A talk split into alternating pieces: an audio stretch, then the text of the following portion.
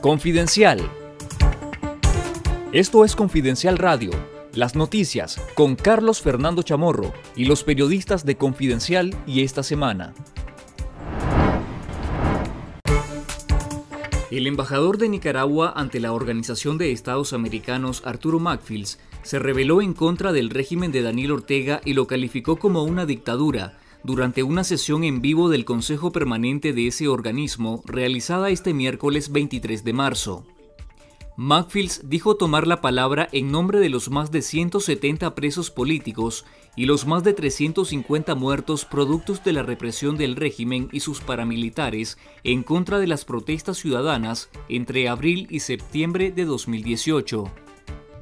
Denunciar la dictadura de mi país no es fácil pero seguir guardando silencio y defender lo indefendible es imposible.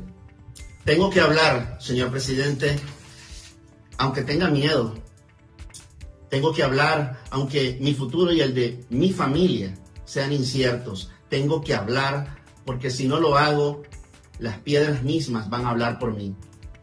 Macfields relató en su intervención que pocos días antes de anunciar el inicio del proceso de salida de Nicaragua de la OEA, él expuso en una reunión virtual con la Cancillería nicaragüense y un equipo de asesores presidenciales la alternativa de liberar a 20 presos políticos de edad avanzada y otros 20 con severos problemas de salud, pero su propuesta fue ignorada. Quiero decirles que la gente de adentro del gobierno y la gente de afuera está cansada, cansada de la dictadura y de sus acciones. Y cada vez van a ser más los que digan basta. Macfields fue reportero del diario La Prensa y Canal 12. En 2011 fue nombrado agregado de prensa de la Embajada de Nicaragua en Estados Unidos y el 5 de noviembre de 2021 presentó sus cartas diplomáticas como representante de Nicaragua ante la OEA.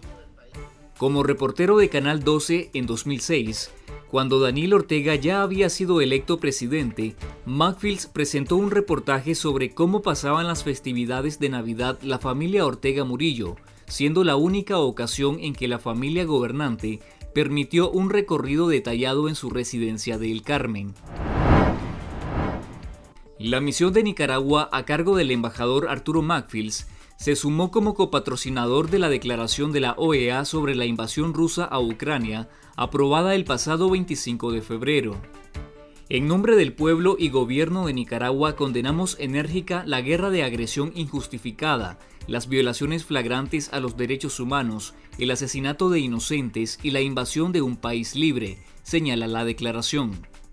Por su parte, el Ministerio de Relaciones Exteriores de Nicaragua publicó una nota de prensa en la que asegura que el embajador del país ante la OEA es Francisco Campbell Hooker, por lo que ninguna declaración hecha por Macfields tendría validez. Sin embargo, en el sitio web de la OEA se publicó el pasado 5 de noviembre la presentación de cartas credenciales de Macfields como representante permanente de Nicaragua ante la organización y hasta el momento no existe ningún decreto oficial sobre su remoción o renuncia al cargo. El secretario general de la OEA, Luis Almagro, ofreció este miércoles protección al embajador nicaragüense ante el organismo Arturo Macfields después que éste denunciara a la dictadura de Daniel Ortega en su país. Quiero eh, reconocer eh, embajador Arturo Manfields ha tomado la posición éticamente correcta y la que responde a los principios y valores de esta organización. En ese sentido, la Secretaría General le ofrece protección. Los embajadores representantes de Uruguay, Perú y Estados Unidos ante la OEA expresaron su respaldo a las declaraciones de Macfields durante la sesión del Consejo Permanente. Espero que el gobierno de Nicaragua esté a la escucha y que tenga el mensaje correcto en el sentido de que si sigue por esta senda logrará perder el apoyo de su propio pueblo. El embajador uruguayo Washington Abdala destacó que el gesto de Macfields es de una relevancia mayor, mientras que el peruano Harold Forsyth consideró que este día pasará a la historia de la OEA. En otro tono, los representantes de México y de Argentina, Lucelena Baños y Carlos Alberto Raimundi, dijeron que tomarán nota de las palabras del nicaragüense. La periodista rusa Oksana Baulina del medio opositor The Insider murió en un bombardeo contra un centro comercial en Kiev cuando se encontraba trabajando, informó este miércoles la propia publicación. Baulina estaba filmando la destrucción causada por los bombardeos rusos en ese centro comercial en el distrito kievita de Podolsk. Otro civil también murió y dos personas que acompañaban a la periodista resultaron heridos y están hospitalizados. The Insider es uno de los medios rusos declarado como agente extranjero por el régimen de Vladimir Putin por recibir financiamiento exterior.